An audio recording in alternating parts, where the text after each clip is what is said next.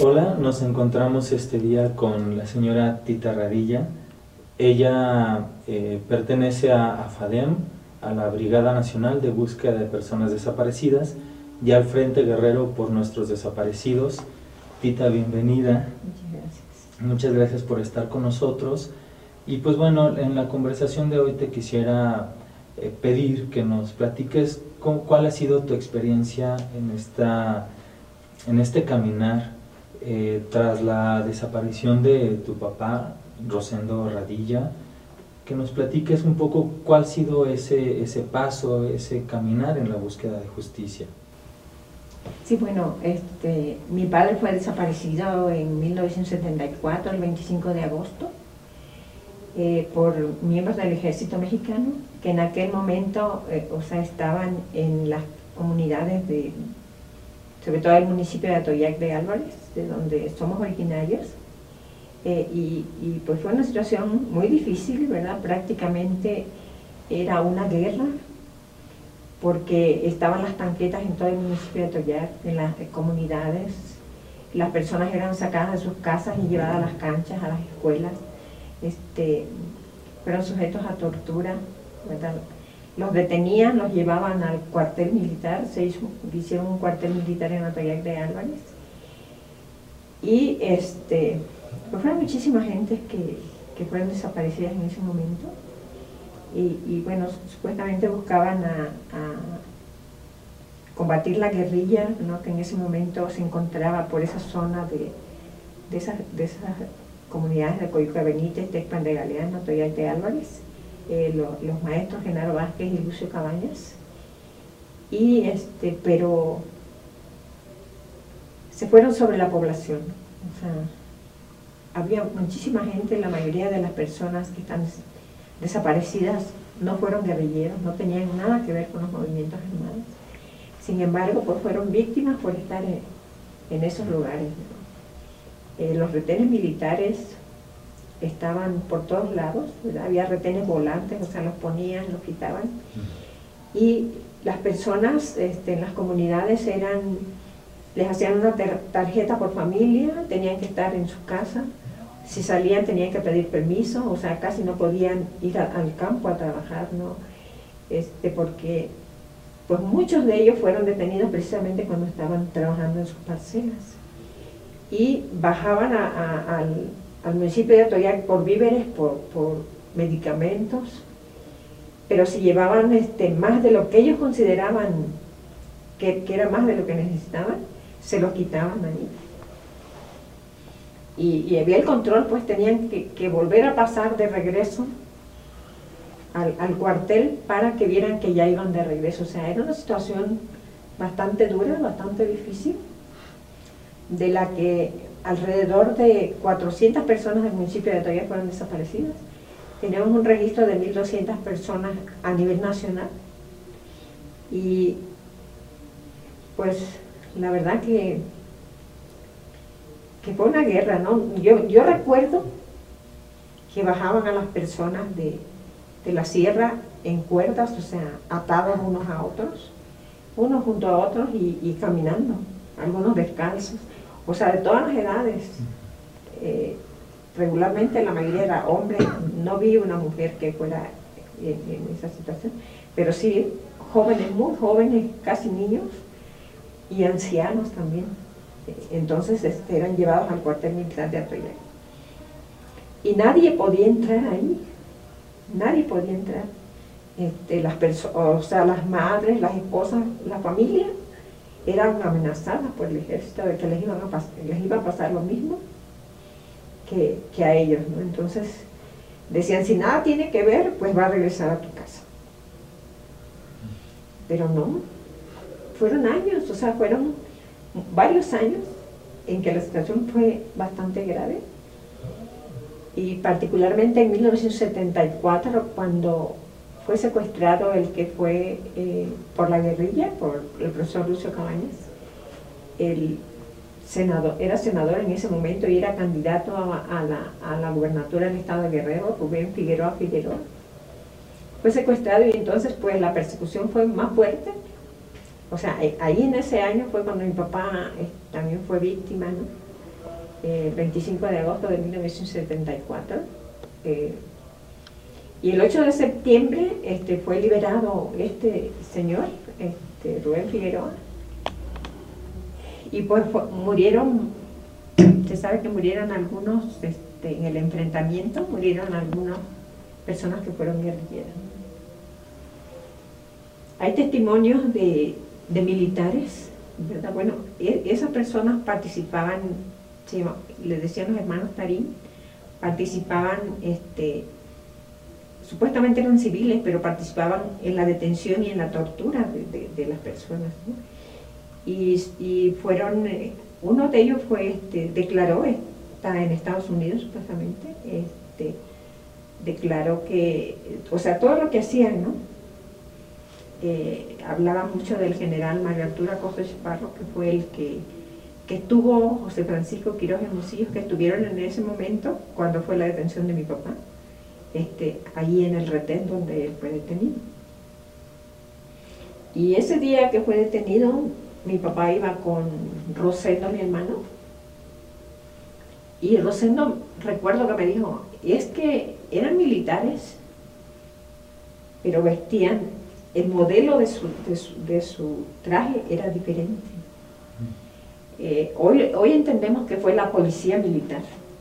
Y hoy sabemos que, el general Francisco Quiroz Hermosillo era de la, de la policía militar. Entonces, por eso el modelo del traje era diferente. Y pues se lo llevaron, ¿no? Este, no solo a él. Ya, ya él estaba buscando a los desaparecidos, tenemos desaparecidos de 1969, 70, 71, 72. Él ya estaba en el movimiento con la universidad, apoyando a los familiares de las personas desaparecidas para poder encontrarlos. Y era una situación bastante difícil porque en ese momento no había organizaciones defensoras de derechos humanos, no había quien estuviera con las familias, no, sino que eran las universidades. Había este, algunos partidos políticos que, también estaban, estaban apoyando a las familias, y, bueno, la gente se organizaba. Y, y, igual con la situación tan grave que había, porque muchos de los que fueron a denunciar fueron también detenidos sobre todo los varones. Entonces, este, pues de todas maneras las personas trataban de hacerlo y, en ese momento no sabíamos, no se sabía qué hacer, ¿no? O sea, se enviaban cartas este, al presidente de la República, al gobernador del Estado, o sea, a diferentes autoridades, cartas, o sea, se hacían marchas, mítines, huelgas de hambre y muchas cosas, muchas actividades pero no se podía poner una denuncia formal, porque la autoridad no te, no te recibía una denuncia formal. En ese momento hasta la policía de tránsito detenía a las personas y las entregaba al ejército. es una situación bastante difícil, entonces no sabía por dónde, no se sabía por dónde este, o sea, no es como hoy, no es como hoy que la gente puede hacerlo. Y, y pues este,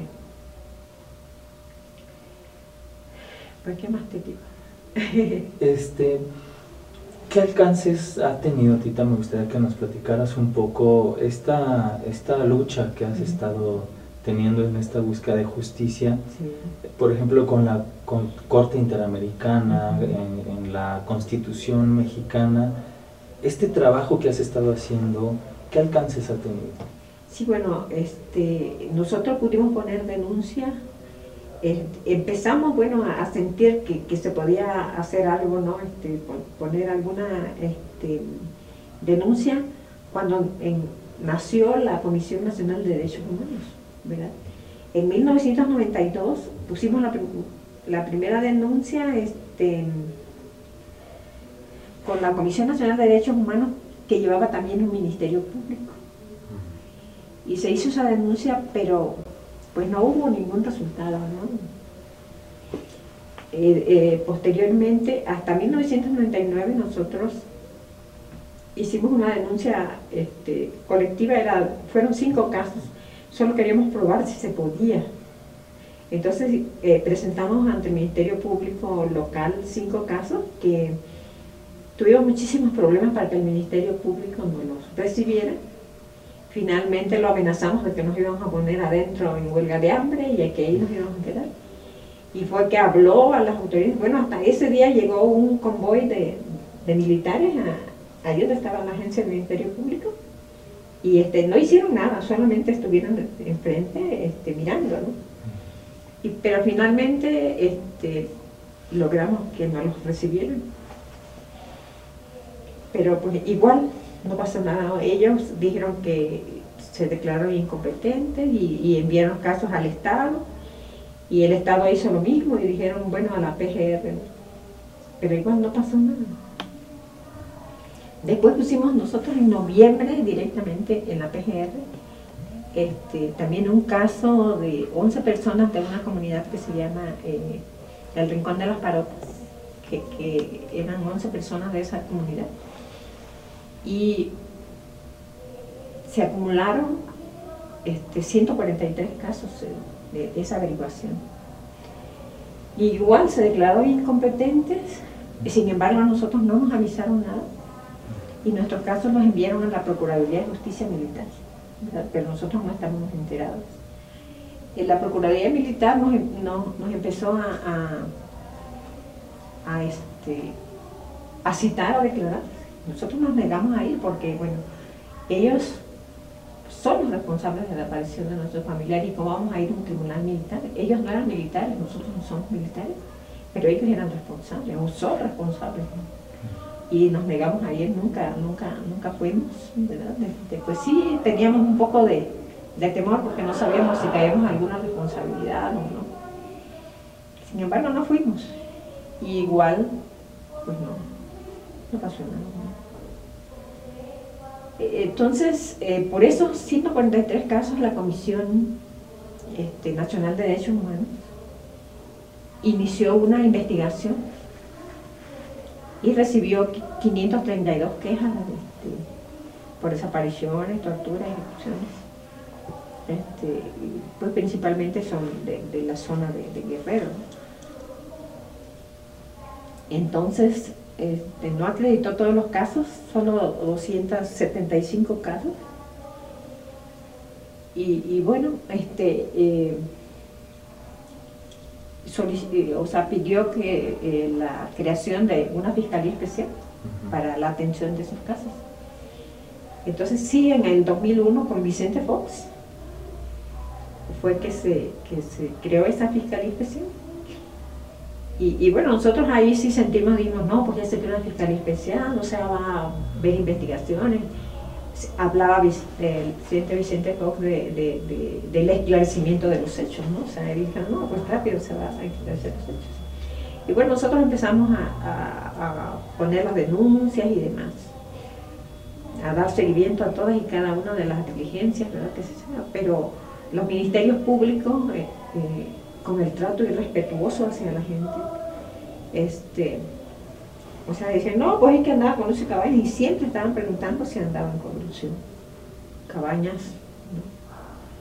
Entonces yo a mí me tocó acompañar este, alrededor de 300 personas a, hacer la denuncia, ¿verdad? Al, inicio, pues no, me acompañaron los abogados, tuvieron como 3, 4 días y ya de ahí pues yo me quedé con, la gente, ¿no? Entonces, pues alrededor de 300 denuncias este, nosotros presentamos. Eh, según la Fiscalía fueron 800 que se recibieron, de detenciones, torturas, ejecuciones, violaciones, ¿no? Y, y pues nada, también hubo, ahí por, también en 2001 nosotros presentamos el caso de mi papá ante la Comisión Interamericana, ¿no? O sea, ya estábamos viendo que, que pues no, no, no, no había nada. Este, de, investigación y todos querían que nosotros este, aportáramos, que presentáramos testigos, que, y, las preguntas que, hasta ofensivas ¿no? hacia, hacia la familia. Entonces, eh, pues decidimos presentar el caso de mi papá porque pues, en ese momento era muy difícil presentar varios casos. Este, la Comisión Mexicana de Defensa y Promoción de los Derechos Humanos nos apoyó para presentar un caso, se, hizo el análisis de, todos los casos y pues al último decidieron que era el caso de, mi papá, de, él, por, porque él había sido, o sea, tenía un perfil alto, según ellos decían, por haber sido luchador social. Él fue presidente municipal de, de Atoyac de Álvarez. Entonces teníamos también, yo tenía 10 testigos de la desaparición de él, testigos vivos que estuvieron ahí. Y bueno, documentado el caso, o sea, era el caso que estaba más documentado. Entonces se decidió que, fuera ese caso y, se presentó ante, ante la Comisión Interamericana. Pero fue en el 2001 a la parte que se había eh, creado la Fiscalía Especial. Entonces la Comisión Interamericana este, nos dijo, pues hay que darle oportunidad a que investiguen y pues eh, en esos tres años estuvimos dándole seguimiento ante la Comisión Interamericana, pero también ante lo local, ¿no? ante, aquí el país. Y pasados tres años después, eh, pues no, no, se veía nada, ¿no? Y entonces la Comisión Interamericana hizo este, las recomendaciones al Estado mexicano, ¿verdad? Hizo este, que no se cumplieron, que no fueron cumplidas, entonces eh, hicieron un informe de fondo y este, pues demandaron al Estado mexicano por este, la desaparición de, mi papá. Y, pues son varios, este, por su desaparición, o sea, por, negarles el, derecho pues a, también su, personalidad jurídica, o sea, son muchas cuestiones que yo no soy abogado ni mucho menos que, que no conozco, ¿no? Pero también nosotros hicimos lo, propio, ¿no? También demandamos al Estado mexicano ante, la Corte Interamericana y, bueno, se inició ese proceso. Eh, después hubo la audiencia en Costa Rica y, pues en 2009 el, eh, se emitió la sentencia. La sentencia, este, condenatoria en contra del Estado mexicano y pues eh, lo condenaron a, a, varias este, varios puntos fueron de la condena ¿no? Este, y, bueno yo a mí me parece muy importante porque una de las cosas que nosotros siempre habíamos eh, cuestionado era todo el poder que tiene la jurisdicción militar, ¿verdad? Que, nadie, o sea, puede hacer nada contra ellos, ¿no? Entonces, pues hubo el acotamiento de, ordenó, ¿no? Que, se hiciera la revisión y hubo el acotamiento del fuero militar, ¿verdad? Fue, este, según dicen los abogados, insuficiente porque no es lo que realmente se, se necesita, ¿no? Para que como sociedad civil tengamos no tengamos que ir a los tribunales militares. Y también pues eh, algunas modificaciones a, las leyes, ¿no? que también pues eh, eh, es bastante importante lo de pues también la, petición a, ¿cómo se llama? bueno, un, un libro un libro sobre la vida de Rosendo que había hecho mi hermana y ellos dijeron que tenían que, reproducirlo también. Este, y también lo hicieron de una manera muy mala que yo les regresé el libro y, lo volvieron a hacer, pero ya ahí ya mis hermanos se encargaron de, eso porque yo, la verdad que a mí me dio mucho enojo porque ya teníamos, ya se había trabajado muchísimo en, cómo iba a ser el libro y al último era una hoja blanca que no tenía ni una palabra, cuando se había dicho que, era, que iba a decir en, la portada que era en reconocimiento, en, este, cumplimiento a las sentencias de la Corte Interamericana por la desaparición cruzada. Pues no, no se hizo así, igual no quedó como, como se quería. También el reconocimiento de responsabilidad del gobierno este, a la familia también habíamos estado platicando varios meses y bueno, ya se tenían los acuerdos.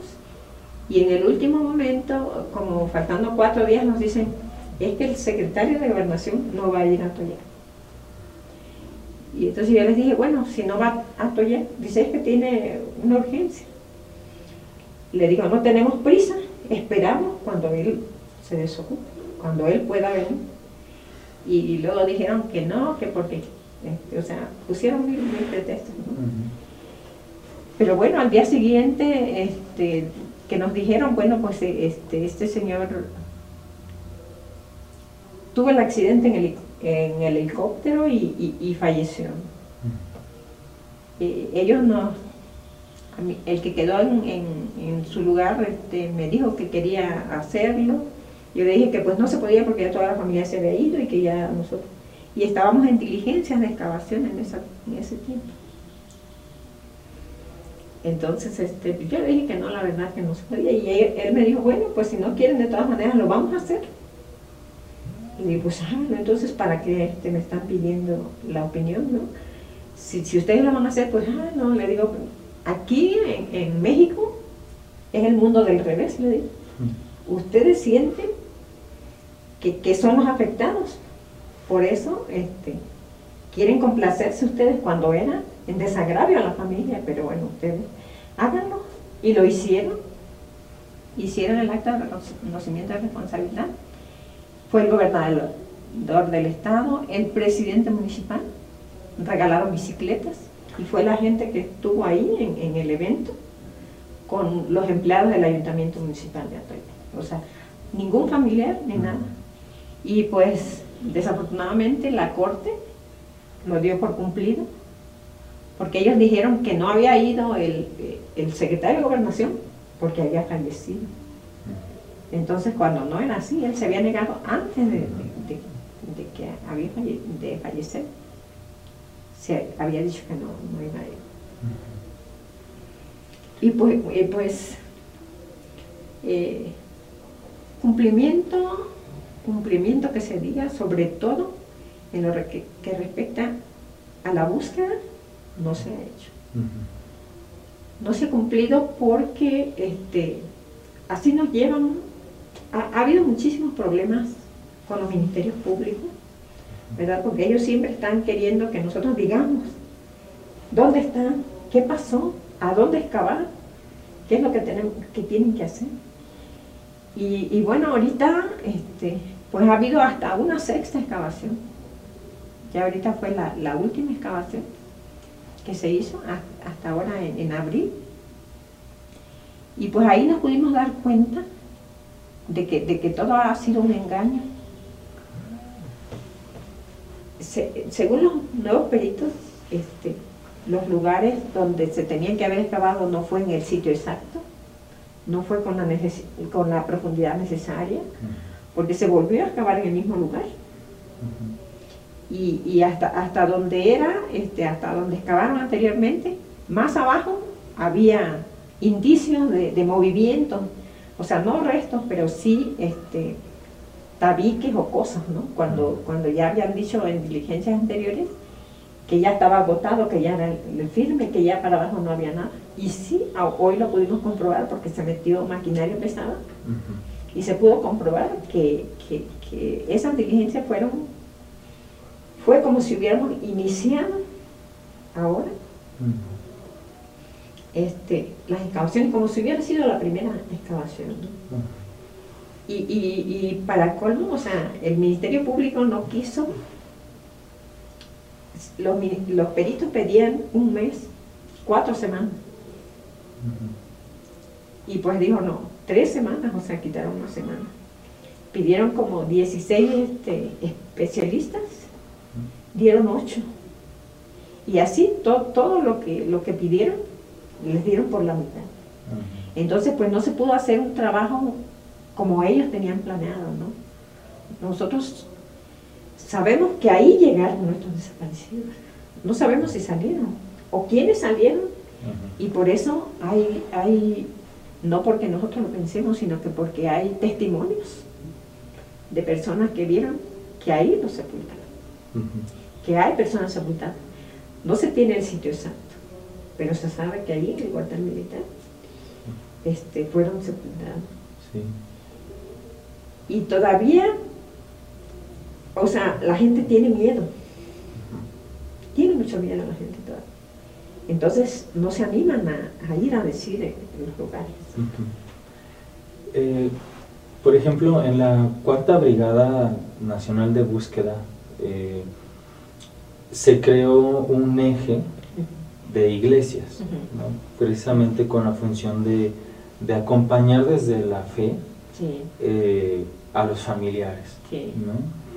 Ante estas situaciones de, pues igual de injusticia, de incumplimiento, de lo que se vive cuando, cuando buscas y no, y no encuentras restos o indicios, ¿cuál fue tu experiencia de acompañamiento? De ser acompañada y de acompañar, porque tú también fuiste parte de este eje, ¿no? ¿Cuál fue tu experiencia con el eje de iglesias? Bueno, fue, la verdad que fue, este,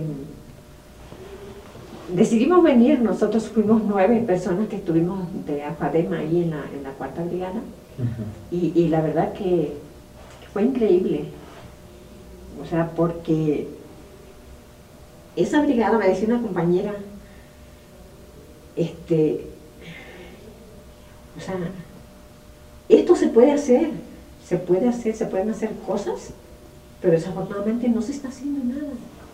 Entonces, esa, esa este, experiencia que tuvimos de ir a los pueblos, eh, este, cuando llegábamos a los pueblos, veíamos que mucha gente se escondía, se metía, cerraba la puerta y eso, ¿no? Entonces después, este, pues quienes iban al cerro, se iban al cerro, otros íbamos a las iglesias, otros a las escuelas, a hablar con la gente, a platicar con la gente. Y, yo sentí, este, o sea, la gente al inicio se veía muy retraída, como, con mucho miedo, ¿no? Pero finalmente terminaba este, platicando, ¿no? diciendo sus problemas, porque hay muchísimos problemas. Los, criminales están apoderados de muchos pueblos, ¿no? y hay gente que no quiere hablar precisamente por eso. Y, entonces, este, y sobre todo los niños, ¿no? Este, ilusionados con sus caritas. Y me decía la compañera, es que cuando subimos al cerro la gente era, era estaba espantada, asustada. Y, ahora que, regresamos, o sea, la gente está contenta, feliz, nos abraza, se acerca, nos pregunta. Y, o sea, una cosa hermosa. y yo pienso que es lo que se tiene que hacer, lo que se tiene que seguir haciendo. O sea, la sociedad tiene que despertar, la gente tiene que, que apoyar. O sea, si todos estuviéramos en, esta misma este, sintonía que, vamos a apoyar, se están haciendo las cosas, ¿verdad? Pero somos muy pocos. En ese momento éramos 200 personas. Que unos subían al cerro, que otras las iglesias, que otras las escuelas. Y ese maravilloso grupo de Marabunta también que que juega con los jóvenes, que, les, que, de una manera este, muy bonita les dice las cosas, o sea, sin lastimar a los niños. O sea, con palabras este, muy suaves, ¿verdad? Que, hacen sentir a los niños bien y entenderlo bien. Entenderlo bien porque estaban maravillados los muchachos, los jóvenes. Y yo creo que se necesita mucho, mucho hacer. Y, bueno, también estuvimos mucho en las iglesias, pero no todos nos recibieron bien. Hubo sacerdotes que negaron que estuviéramos ahí. Y yo creo que eso no, no puede pasar. No puede pasar. Ellos están obligados, ¿verdad? Por su por su, este, por su ministerio, deberían ser los primeros en salir apoyar a la gente, acompañar a la gente. Y muchas veces las personas piensan, es que se necesita dinero. Sí se necesita dinero, claro, para todos se necesita. Pero cuando la gente está sufriendo, se necesita un abrazo. La simple presencia, la sola presencia de una persona dice mucho cuando la gente está sufriendo. O sea, se pueden hacer muchas cosas. Todos podemos hacer muchas cosas. Pero yo creo que la iglesia tiene una responsabilidad. Ay, perdón. Y quienes somos personas de fe, también tenemos esa gran responsabilidad de acompañar al sufre. Tenemos que cambiar el mundo. No podemos seguir así. No podemos seguir. Tita, para, para cerrar nuestra conversación, pues agradecerte mucho el testimonio que nos das desde tu experiencia y desde el corazón, que es muy valioso para nosotros recibirte de esta forma. Eh, ¿qué, nos, ¿Qué nos dirías a los ciudadanos y a las personas de fe para precisamente que seamos sensibles ante esta problemática tan dolorosa y, que podamos participar en esta búsqueda de justicia como lo has hecho tú? Sí, bueno, yo creo que lo que se necesita es voluntad, tener voluntad, porque las cosas se pueden hacer, todo se puede hacer. En todos los lugares hay familias, hay personas que están sufriendo. Y la sociedad puede, la gente, las personas, pueden llegar a acompañar, a apoyar, porque es de humanos sentir el dolor del otro. Entonces, como, como seres humanos, nos tenemos que amar, nos tenemos que abrazar. Un abrazo es, la mejor muestra de solidaridad. Cuando uno está sufriendo, cuando uno siente ese dolor tan grande, o sea, el abrazo es algo que, que ayuda, que ayuda, que sana la sangre, que ayuda a sentirse confortados y, que, y que no cuesta. El tiempo, yo creo que todos debemos de darnos un tiempo para poder cambiar la situación. No podemos seguir así. Es, muy difícil. Y, y también tenemos que tener en mente que esto sigue ocurriendo. Día a día está pasando. Y que no puede la gente esperar a que le ocurra para pasarse de este lado.